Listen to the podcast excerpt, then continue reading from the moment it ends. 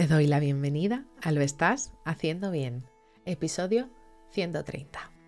Hola, soy María Moreno, psicóloga perinatal, y este es un programa donde hablamos sobre todo lo relacionado con la búsqueda del embarazo, embarazo, parto, posparto, crianza y duelo perinatal. Tu espacio donde aprender y crecer juntas, pero sobre todo recordarnos que lo estamos haciendo bien. Como ya sabes, en mariamorenoperinatal.com estoy a tu disposición para trabajar juntas las herramientas que necesites, desde tu búsqueda del embarazo hasta la crianza. Además, si has sufrido una pérdida, no estás sola. Estoy aquí para ayudarte a avanzar desde ese sufrimiento hacia el agradecido recuerdo. Hoy es viernes 7 de octubre de 2022 y vamos a hablar sobre dar a luz sin luz. La muerte de los y las bebés en el útero es algo real no es necesario edulcorarlo. Pero hay algo que es importante entender. Cada pérdida supone un nacimiento, no de la forma que esperábamos, pero nacen. La expresión dar a luz puede serte muy hiriente. ¿Cómo puede ser dar a luz algo que debería ser mágico cuando al nacer tu bebé no hubo nada de eso? No eres capaz de entender la expresión, no eres capaz de hacerle entender a tu entorno que te duele más de lo que te ha dolido nunca nada. Gente diciéndote que qué pena que no haya nacido tu bebé. Y si no eres consciente de que todos y todas las bebés nacen, podrás anclarte a esa frase. Qué pena que no haya nacido mi bebé.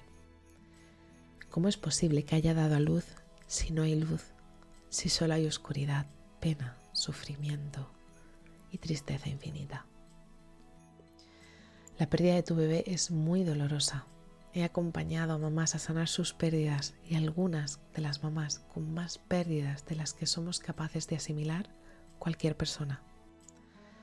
No, la muerte de tu bebé no ha sido porque estaba de venir, porque mejor ahora que después, porque mejor así y no sufrís toda la vida, pero sobre todo no, no ha venido a enseñarte nada. Sí, podrás aprender mucho a través de esta pérdida, pero eso no es la razón del motivo del aprendizaje. Las pérdidas perinatales ocurren y no es algo que una entidad mística superior haya decidido que es mejor así. Aceptar la pérdida de tu bebé es el primer paso hacia la reconciliación contigo misma. Y sí, contigo misma, porque de los primeros pensamientos intrusivos que se manifiestan en la pérdida pueden ser desde qué he hecho para perderle o qué no he hecho para perderle. Recuerda que no estás sola, busca ayuda si la necesitas, a tu pareja, a tu familia, a tus amigos, a una persona profesional. Recuerda que si hay una sombra, hay una luz y simplemente necesitamos posicionarnos en otro sitio para poder verla. Te mereces ser feliz aunque las voces de tu cabeza te digan que no. Recuerda que puedo acompañarte para transitar del sufrimiento por la pérdida hacia el agradecido recuerdo por haber pasado por tu vida. Así que si estás en ese momento en el que solo ves la sombra pero eres capaz de ver la luz, te abrazo fuerte, no estás sola. Y bueno, hasta aquí el episodio 130 de Lo estás haciendo bien.